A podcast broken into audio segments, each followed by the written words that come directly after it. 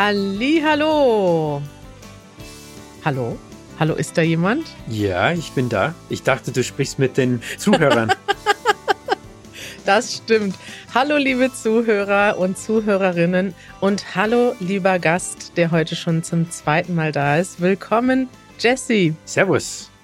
Wir haben heute Jesse zu Gast, Jesse Alexander vom ähm, YouTube-Kanal The Great War und Real-Time History. Du bist bei uns schon zum zweiten Mal zu Gast, denn wir haben vor zwei Wochen, drei Wochen ungefähr schon gesprochen über deine Biografie als Historiker und YouTuber, der jetzt in Österreich und Deutschland Videos macht ähm, zu verschiedenen geschichtlichen Themen. Und dann sind wir am Ende so ein bisschen hängen geblieben bei verschiedenen geschichtlichen Fragen und hätten eigentlich direkt noch zwei Stunden reden können haben dann aber euch aufgerufen, uns Fragen zu schicken. Und ja, Jesse, da kamen einige Fragen, oder? Das stimmt und es freut mich sehr. Da kamen sehr gescheite Fragen, die, äh, die sind eigentlich grundsätzliche Fragen für die Geschichtswissenschaft und deswegen freue ich mich besonders äh, auf, äh, auf unser Gespräch heute. Ja, wir haben heute ganz verschiedene Fragen bekommen. Es geht viel um die Geschichte Deutschlands und Österreichs im 20. Jahrhundert, aber es sind auch ein paar andere Fragen dabei. Und wir werden heute mal so eine richtige Geschichtsepisode heute machen. Ich freue mich darauf, Jesse, denn ich habe ja auch äh, Geschichte studiert, habe mich eigentlich immer sehr für Geschichte interessiert und habe aber in meinem heutigen Beruf fast gar nichts mehr mit Geschichtsthemen zu tun. Abgesehen davon natürlich, dass es irgendwie ja immer auch bei Menschen, die Deutsch lernen oder nach Deutschland kommen, ist die Geschichte natürlich präsent und gerade in Deutschland ist, würde ich mal sagen, die neuere Geschichte von Deutschland natürlich bei jedem irgendwie präsent in der aktuellen Politik auch in einem gewissen Sinne. Aber ansonsten ähm, freue ich mich jetzt total, dass wir mal zurückblicken in die Geschichte die erste Frage heute kommt von Anna und sie hat uns auf Patreon geschrieben. Ich habe das mal zusammengefasst mit Ab wann ist Geschichte Geschichte? Äh, keine einfache Frage. Und zwar fragt sie, gibt es einen Zeitraum, der vorbeigehen muss, bevor man, bevor Geschehen in Büchern steht oder bevor Historiker sich damit auseinandersetzen? Zum Beispiel in Italien wird erst seit 1998 in der Schule vom Feube gesprochen, dem Gemetzel an Italienern im ehemaligen Jugoslawien, das am Ende des Zweiten Weltkrieges stattfand. Und ein Geschichtslehrer hat mir gesagt, dass man warten muss äh, mit der Geschichte oder bevor man über die Geschichte spricht, damit die emotionalen Aspekte nicht so stark sind, um über das Event sachlich zu schreiben. Also gibt es eine Regel oder gibt es das nicht? Ja, liebe Anna, das ist eine sehr gute Frage und ich will niemanden äh, enttäuschen oder so, aber es gibt keine richtige, präzise Antwort. Ähm, dass man, dass man es schwierig hat, zeitnah Ereignisse einzuordnen und zu interpretieren und zu verstehen, das ist schon klar. Ja, was uns jetzt passiert mit der Krise in der Ukraine oder mit der Wirtschaftskrise 2008 sogar zum Beispiel oder dass England äh, die EU verlassen hat, das sind Sachen, die ein bisschen schwieriger zu verstehen sind, weil wir haben nicht so viel Zeit, wir haben nicht so viel Kontext, mhm. äh, nicht so viel historischer Zusammenhang, mit denen wir, mit denen wir arbeiten können, um das besser zu verstehen. Was die Emotionen betrifft, da würde ich sagen, äh, jein, sozusagen, ja und nein, weil manchmal ist es durchaus verständlich, dass irgendeine, ein traumatisches Ereignis passiert und es ist schwer darüber zu reden. Aber natürlich, da gibt es auch eine, eine Schattenseite, dass sehr viele äh, Gräueltaten im Krieg zum Beispiel oder, oder Verbrechen nicht offen diskutiert werden können, weil natürlich dann ist es eine politische Frage oder jemand will nicht drüber sprechen, weil die Leute, die schuldig sind, spielen noch eine wichtige Rolle in der Gesellschaft. Und das war zum Beispiel in Japan und äh, auch in Deutschland so nach dem Zweiten Weltkrieg am Anfang. Oder in Japan auch eigentlich länger, sozusagen. Ja. Also es hängen äh, ziemlich viele Faktoren zusammen. Aber zurück auf äh, den Punkt von Anna, gibt es eine, eine feste Regel oder so? Nicht wirklich. Es kommt drauf an, äh, was passiert ist und wie das dann verstanden wird mhm. ähm, in der Gesellschaft, ob es noch zu heiß ist sozusagen. Ähm, interessant fand ich das, ähm, dass in Deutschland man trennt quasi die Perioden von der Geschichte. Mhm. Und die letzte Periode ist, man, nennt man Zeitgeschichte. Ja, ja. Das heißt, wo Zeitzeugen noch leben. Äh, das heißt jetzt quasi ab 1930 oder so. Ungefähr. Im mhm. englischen Sprachraum gibt's gibt's diese, diese Idee nicht. Die Periodisierung ist, ist anders, nicht basiert auf äh, Zeitzeugen. Und da in, in dieser Periodisierung steckt die Idee, dass das ist irgendwie, die Geschichte ist irgendwie anders, solange Leute noch leben, die damals gelebt haben. Und das ist auch ein, ein Teil äh, dieser Frage, ab wann ist Geschichte Geschichte? Und die Antwort ist, äh, es kommt drauf an. Kann ich vielleicht trotzdem noch mal nach einer präziseren, ich weiß, es kommt drauf an, aber ist es, kann man nicht grundsätzlich schon sagen, dass so 30 Jahre ungefähr stimmt? Weil das ist so etwas, was ich auch so wahrgenommen habe, dass, also auf jeden Fall hat man mindestens 30 Jahre. Es steht nichts im Geschichtsbuch, was nicht mindestens 30 Jahre alt ist oder her ist. Im Geschichtsbuch, da meinst du im Geschichtsbuch im Gymnasium zum Beispiel, ja, oder in der Highschool äh, in den USA. Ja. Ja, als Faustregel könnte man sagen, ja, 30 Jahren grob und ungefähr, dass man was überhaupt äh, anspricht. Aber wenn man sich die deutsche Geschichtsbücher von 1975 anschaut, dann gibt es große Lücken, was äh, natürlich, was, was den Zweiten Weltkrieg betrifft. Hm. Also ja, un ungefähr 30 Jahren, mehr oder weniger, aber es gibt sozusagen Levels, es gibt Schichten. Ja. Gut, dass sich natürlich die Einschätzung und die Geschichtsschreibung ändert, das ist ja normal. Also ich finde, dass in Deutschland ist das für mich eines der interessantesten Themen, zu sehen, wie die unterschiedlichen Generationen mit zum Beispiel der Geschichte des Zweiten Weltkriegs umgegangen sind. Das war in den 60ern und 70ern anders als in den 80ern und 90ern. Und heute ist es wieder anders. Und ich würde sagen, die die Geschichtsschreibung, also wie man über den Zweiten Weltkrieg, über die Nazizeit schreibt und das öffentliche Verständnis ändern sich permanent. Und das ist etwas, was ich zum Beispiel gelernt habe durchs Geschichtsstudium, aber auch danach. Und das war mir vorher nicht so klar. Ich dachte mal, ja, Geschichte ist mhm, Geschichte, mhm. aber es ist ja gar nicht so, sondern der Blick auf die Geschichte verändert sich immer, also laufend. Ja, das stimmt. Und das nennt man sogar manchmal Revisionismus. Du leitest perfekt über zu unserer nächsten Frage von Marsha, die hat auf Discord geschrieben, in unserem Discord-Kanal. Hallo Kari, ich freue mich schon darauf, dass Jessie wieder im Podcast sein wird. Das ist schön, oder? Das ist schön zu hören. Vielen Dank, Marsha. Geschichte zu lernen ist sehr wichtig, umso mehr jetzt, dass wir viele Leugner und Revisionisten haben. Manchmal fühle ich mich wie im Roman 1984, in dem der Autor George Orwell eine Welt erschafft, in der die Vergangenheit täglich neu geschrieben wird, um den Bedürfnissen eines unterdrückerischen Staats gerecht zu werden. Vielleicht könnte Jesse ein wenig über historischen Revisionismus sprechen. Ist es ein aktueller Trend oder gab es das schon immer? Ich sag dir, Carrie, ich, ich war so positiv überrascht, wie tief diese Fragen waren. Äh, von den Zuschauern. Und das ist noch mhm. eine, die, die sehr gut ist. Erstens muss man über Definitionen reden jetzt, weil Revisionismus kann Verschiedenes heißen. Das Wort wird, ähm, wird verschiedenste, auf verschiedenste Weise verwendet, äh, vor allem heutzutage, ja, und wird auch politisch verwendet.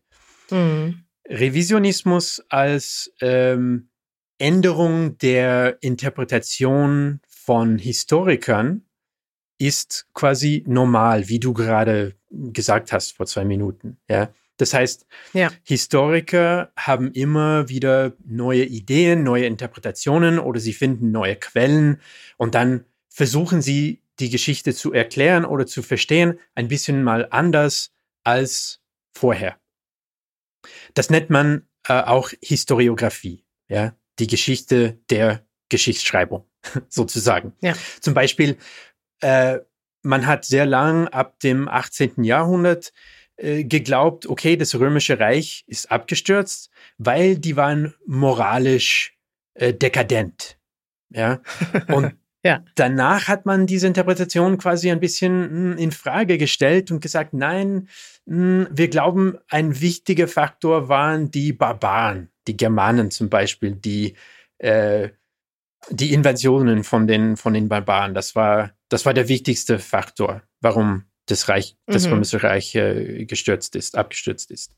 Dann sagte man, hm, nein, wir haben uns überlegt und jetzt lesen wir die Quellen und ziehen wir andere äh, Schlüsse drauf und wir glauben, na, das war eigentlich eine Wirtschaftskrise und die Wirtschaftskrise war entscheidend.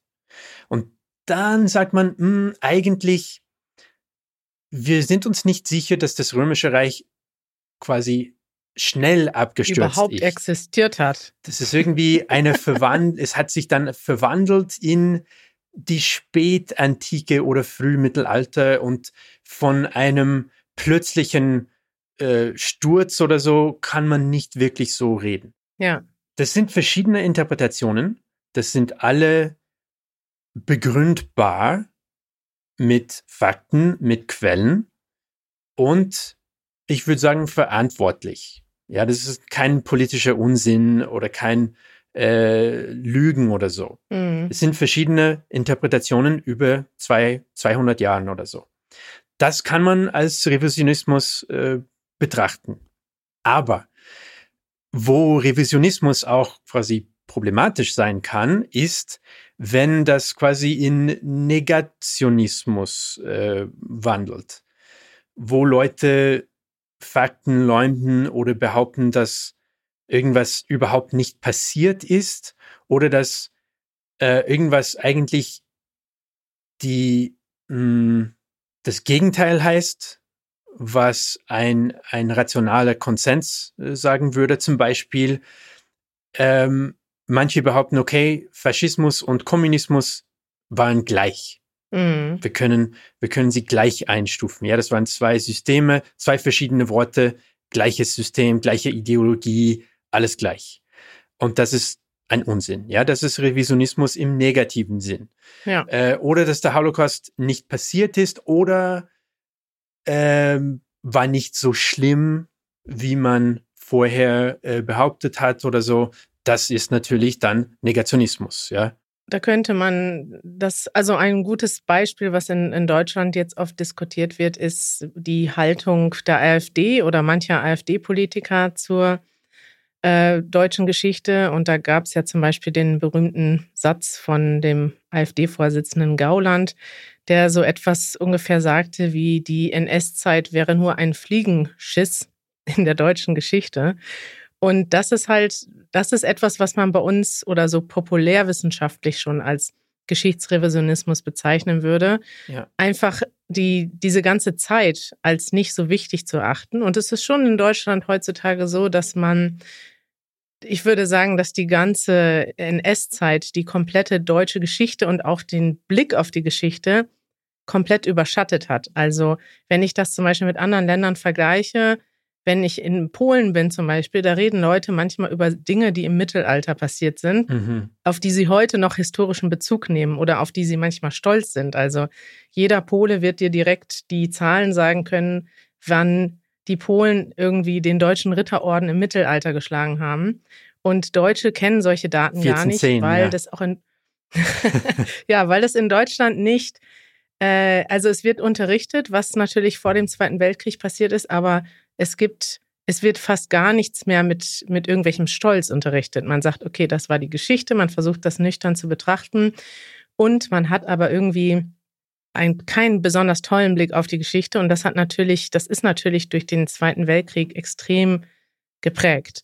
Und heutzutage gibt es also Leute, gerade aus der rechten Szene, die sagen, hey, die Deutschen haben doch so eine stolze Geschichte. Wir müssen wieder stolz auf die Geschichte sein und nicht wegen diesen zwölf Jahren, in Anführungszeichen, dieser kurzen Nazi-Zeit, sollten wir nicht den Rest der Geschichte einfach ähm, nicht mehr mit Stolz begegnen. Und das ist halt etwas, was in Deutschland natürlich extrem negativ gesehen wird. Das ist etwas, was so in der aktuellen Diskussion in Deutschland vielleicht auch als Geschichtsrevisionismus beschrieben wird.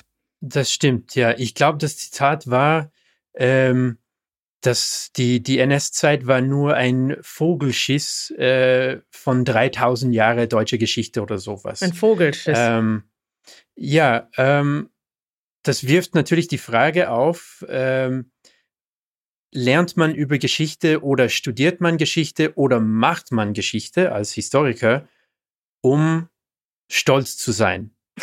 ja. Und da würde ich sagen, professionelle Historiker theoretisch, ethisch gesehen, sollten es nicht so machen. Aber das ist natürlich sehr, sehr oft passiert. Und Geschichte als Wissenschaft ist wirklich in der Geschichte, in der Vergangenheit, äh, wirklich geprägt worden von Nationalismus. Und viele glauben noch heute, dass äh, Geschichte heißt Nationalstolz. Und deswegen lernen wir Geschichte.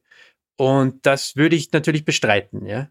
Ja, im Unterricht wird das ja auch oft so benutzt. Mhm. Ne? Also in, ich würde sagen, in Deutschland ist das jetzt nicht mehr so stark ausgeprägt, aber in anderen Ländern ist ja auch die, also die Idee vom Geschichtsunterricht eine Art nicht unbedingt jetzt die erste Idee, Nationalstolz zu unterrichten, aber auch einen gewissen, ja doch, irgendwie eine gewisse ja, Identifikation doch, ja. mit der Geschichte der eigenen Nation ist mit Sicherheit in vielen anderen Ländern stärker ausgeprägt, als das in Deutschland jetzt. Sehr. Deutschland ist da eine Ausnahme.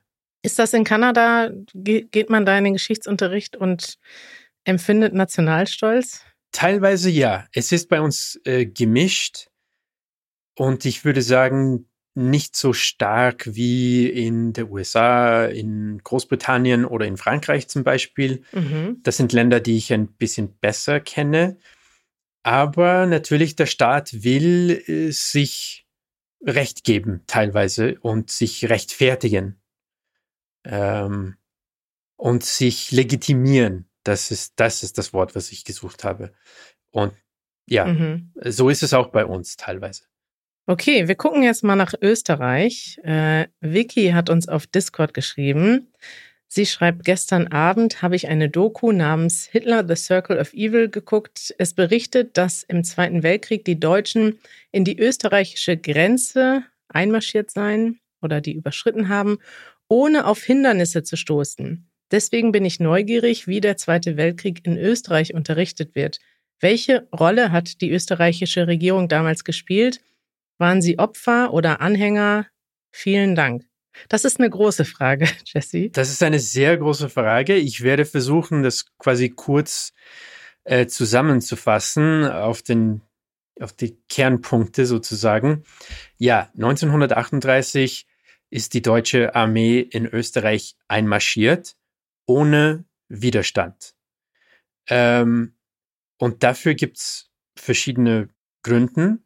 Sehr viele Österreicher waren ziemlich froh, dass die Deutschen gekommen sind, weil ähm, viele wollten die Einigung mit Deutschland aus mhm. nationalistischen Gründen. Sie haben geglaubt damals, wir sind ein Volk zusammen mit den Deutschen. Wir reden Deutsch, die reden Deutsch. Also wir, ich sage wir, ich bin kein Österreicher, aber gut, erlauben Sie es mir, äh, liebe Leute da draußen im Internet. Ähm, und die haben geglaubt, es, es gehört sich so. Andere waren nicht so, nicht so nationalistisch, aber Österreich war extrem arm in den 20er und 30er Jahren. Das war eines der ärmsten Länder Europas.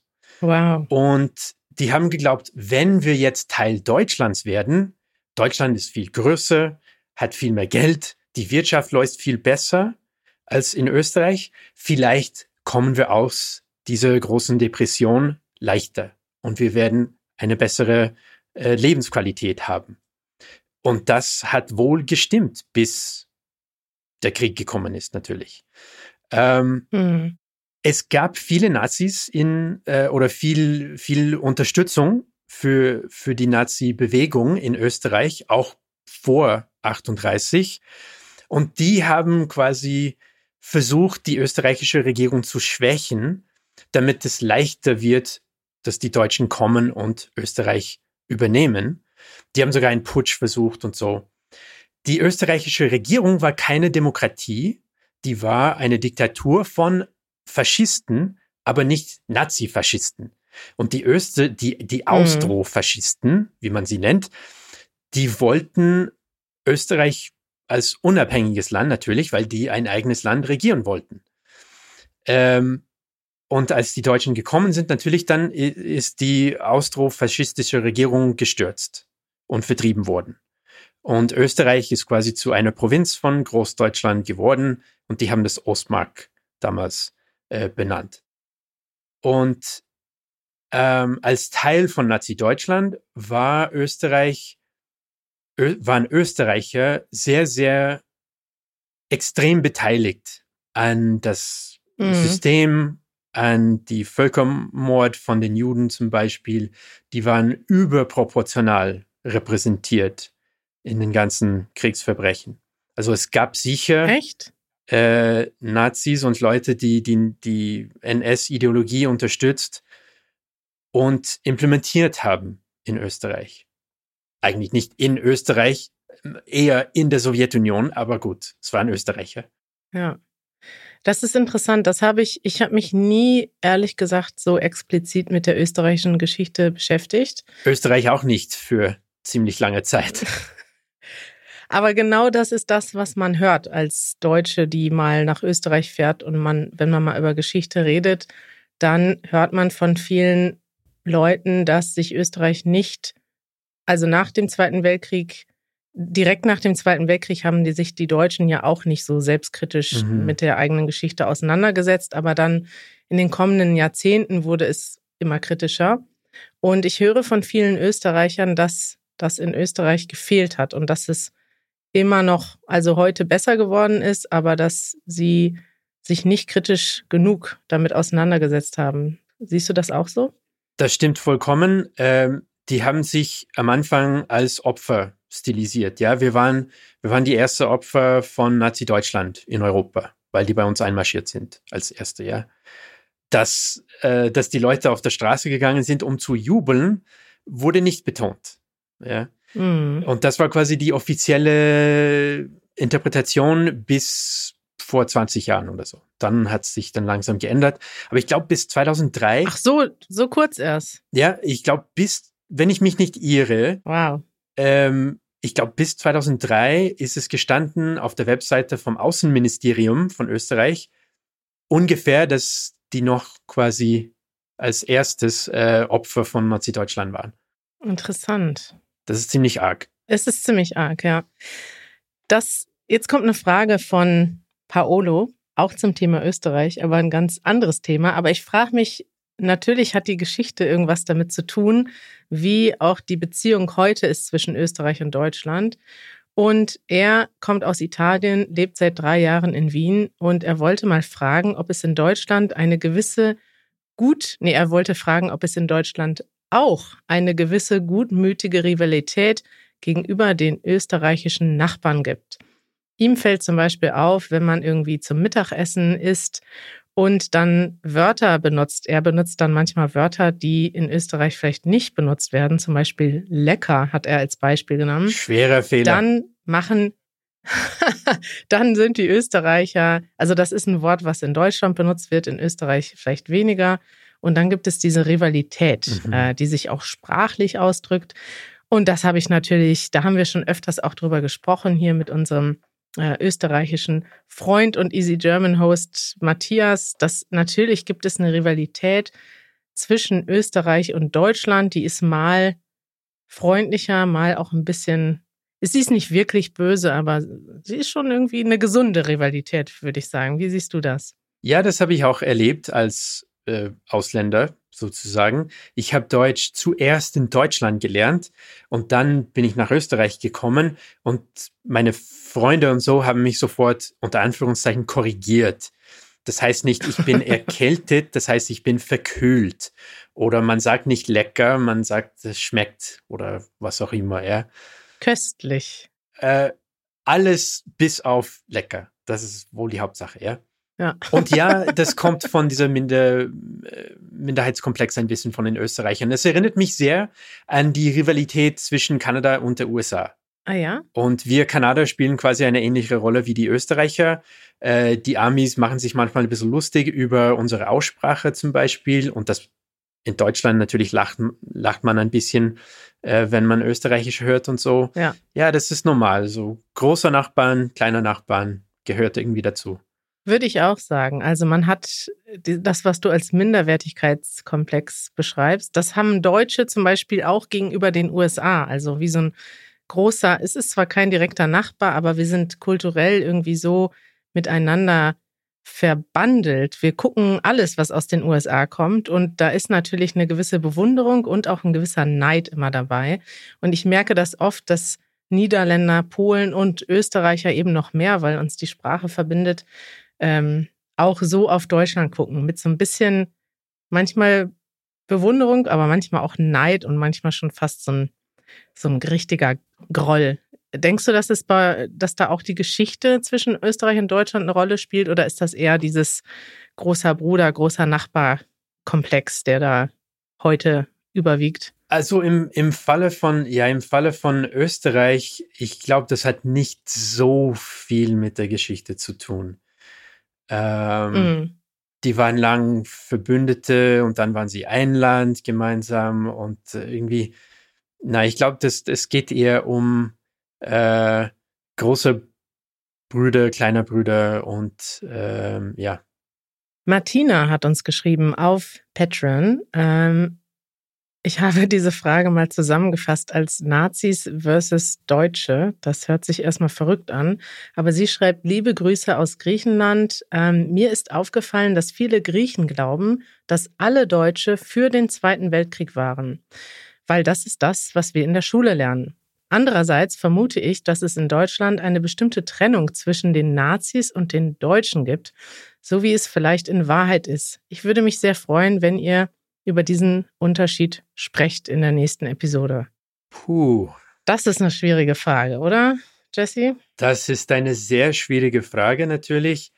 Und ich werde die Frage nicht quasi komplett beantworten können äh, jetzt, weil in fünf Minuten geht es einfach nicht. Aber gut, ich werde versuchen, das quasi kurz zu schildern, sozusagen, was wichtig ist, wenn wir an diese Frage denken.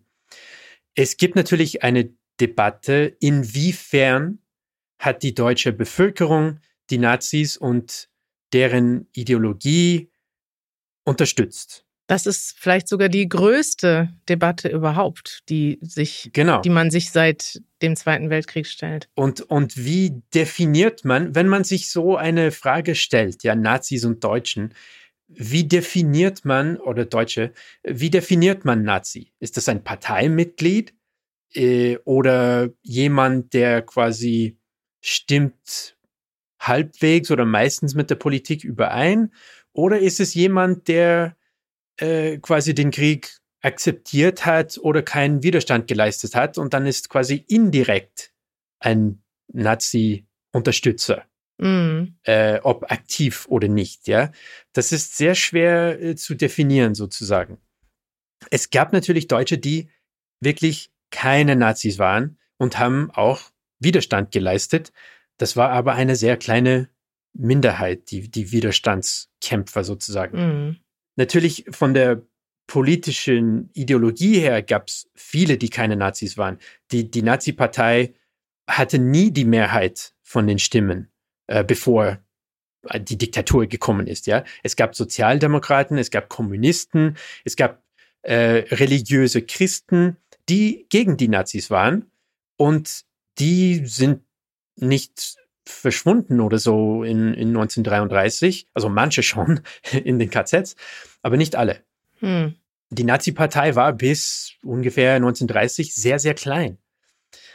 Aber als die Nazis quasi die Macht übernommen haben, natürlich, das ändert einiges. Ja, und ähm, ich würde sagen, es ist nicht unfair zu sagen, die meisten Leute in Deutschland haben den Krieg halbwegs akzeptiert und alles, was damit kam. Und natürlich jetzt male ich eine sehr breite äh, Tableau sozusagen. Es gibt viele Unterschiede, viele Einzelfälle. Natürlich, ja, selbstverständlich. Aber sehr viel haben eine Ahnung gehabt, was da los war, vor allem im Osten mit, äh, mit dem Holocaust. Ähm, mm. Ja, es gab so viele Millionen Soldaten, die mitgemacht haben und die Kriegsverbrechen begangen haben im Osten. Und die sind nach Hause gekommen, haben erzählt, was passiert ist, oder die haben Briefe geschrieben, in dem sie irgendwas erwähnt haben. Die meisten Leute hatten schon eine Idee, irgendwas ganz Schlimmes passiert mit den Juden, vor allem. Ähm, nicht nur, aber vor allem. Und allein dieses Wissen, das heißt nicht, dass alle glühende Nazis waren, aber wenn wir reden, weil es geht ja auch um kollektive Schuld teilweise, dann ist das quasi ein, ein, ein wichtiger Faktor.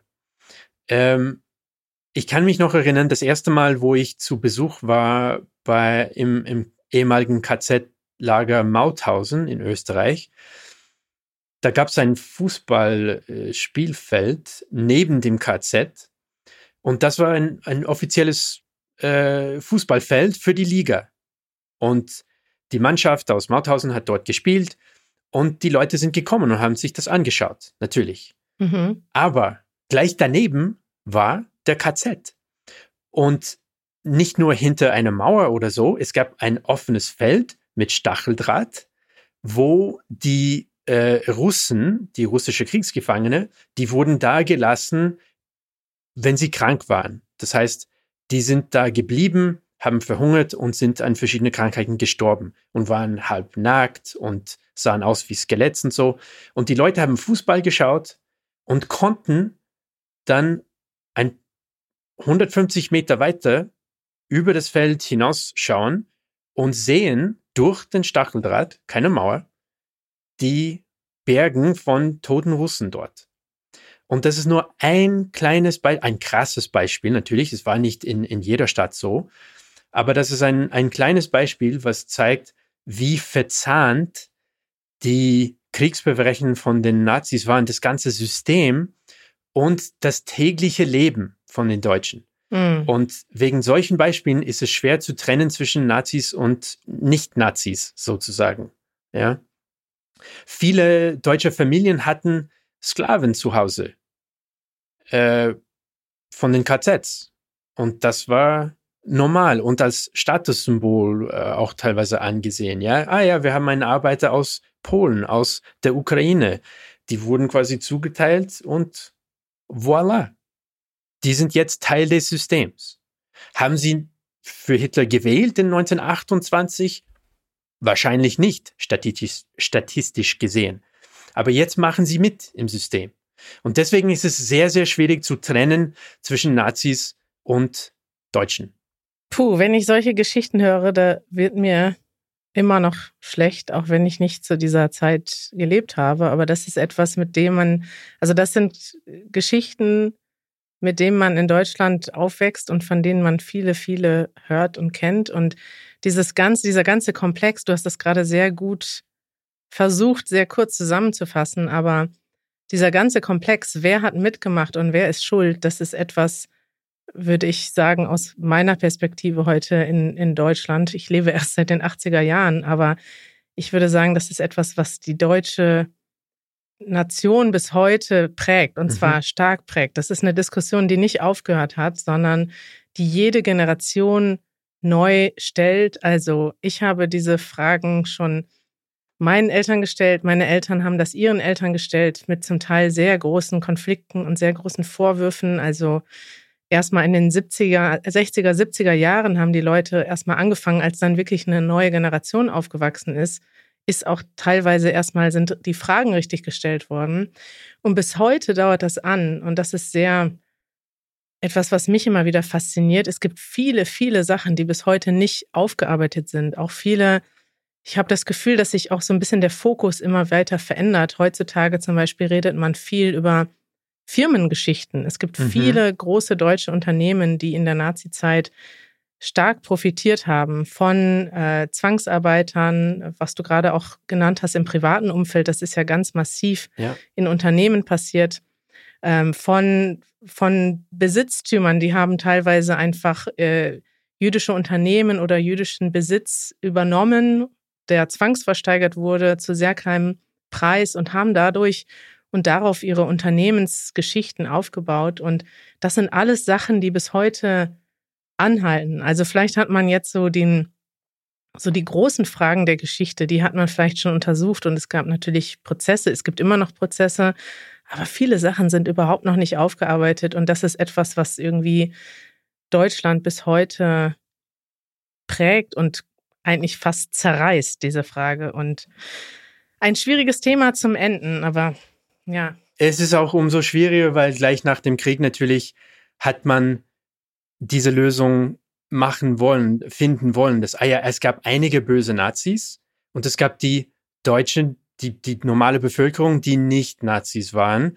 Und die Bösen haben wir ja ins Gefängnis geschickt oder, oder hingerichtet oder was auch immer in Nürnberg. Und mhm. der Rest war okay und die haben nicht gewusst, wie schlimm es war. Und das stimmt nicht ganz. Äh, und das ist viel komplizierter. Ja, und eine schwierige Frage der Geschichtsdarstellung. Also mhm. wie reden wir über Geschichte? Es gab lange Zeit viele, auch wenn ich sowas höre, ich habe die Doku nicht gesehen, Hitler and the Circle of Evil. Ich auch nicht. Aber meine erste Vision ist, also es gibt sehr, sehr viele Dokus, die sich nur auf Hitler und diese tragenden Figuren fokussieren. Und dadurch, das ist ja, das macht ja eigentlich unterbewusst das Gleiche. Man schiebt so ein bisschen die Verantwortung ab und sagt, oh, da gab es einen bösen Anführer, der ist schuld an allem. Aber wie viel, also die anderen Leute waren ja auch schuld, auch dadurch, dass sie geschwiegen haben. Der Hitler hat niemanden erschossen. Ja, keinen einzigen selber. Äh, ja, ich, das, das, das meine ich, ja. Es war ein System und ja. Hunderttausende, wenn nicht Millionen von Menschen waren Teil dieses Systems. Ja. Äh, nicht, nur, nicht nur der Hitler. Jesse, wir müssen jetzt irgendwie mit Schluss so einem schrecklichen Thema aufhören. es, es, ist, es fällt mir total schwer. Aber ich fand es so toll, dass du versucht hast, diese komplexen Fragen in so kurzer Zeit zu beantworten. Ich würde gerne öfter mit dir sprechen und vielleicht machen wir das ja auch einfach nochmal. Also schickt uns gerne weiter Fragen. Es gibt, wird Sicherheit Kommentare geben zu dieser Episode und wir möchten euch ermutigen, auch zu kommentieren, Fragen zu stellen, auch Fragen, von denen ihr denkt, die sind vielleicht unangenehm für Deutsche, die zu beantworten. Da gibt es nichts, was hier tabu ist. Und es ist sowieso schön, dich dabei zu haben, Jesse, auch als Außenstehenden.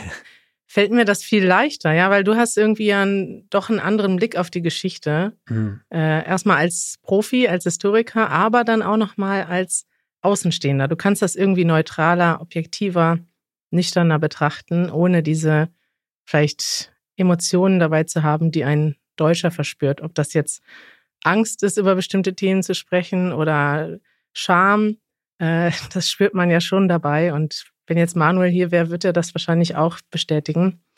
Und ja, es ist schön, dich als Gast gehabt zu haben. Es hat mich gefreut, wieder zu Gast bei dir zu sein, natürlich. Jesse, wenn man mehr lernen will über die Geschichte, wo geht man da hin? Äh, natürlich kann man sehr gute Bücher lesen, aber wenn man sich was auf YouTube anschauen will, was verantwortlich, verantwortungsvoll gemacht wird und professionell gemacht wird, dann kann man sich äh, Geschichtsepisoden anschauen auf Real-Time History oder auf The Great War. Das sind die zwei Kanäle, wo ich selber mitmache. Die verlinken wir hier in den Show Notes. Guckt euch gerne mehr an. Es es kann nie schaden, mehr zu verstehen von der Geschichte. Und nicht nur, um die Geschichte zu kennen und darüber zu lernen, sondern eben auch, um Schlüsse für die Gegenwart zu ziehen. Danke, Jesse, dass du da warst. Hat mich gefreut. Ciao. Ciao.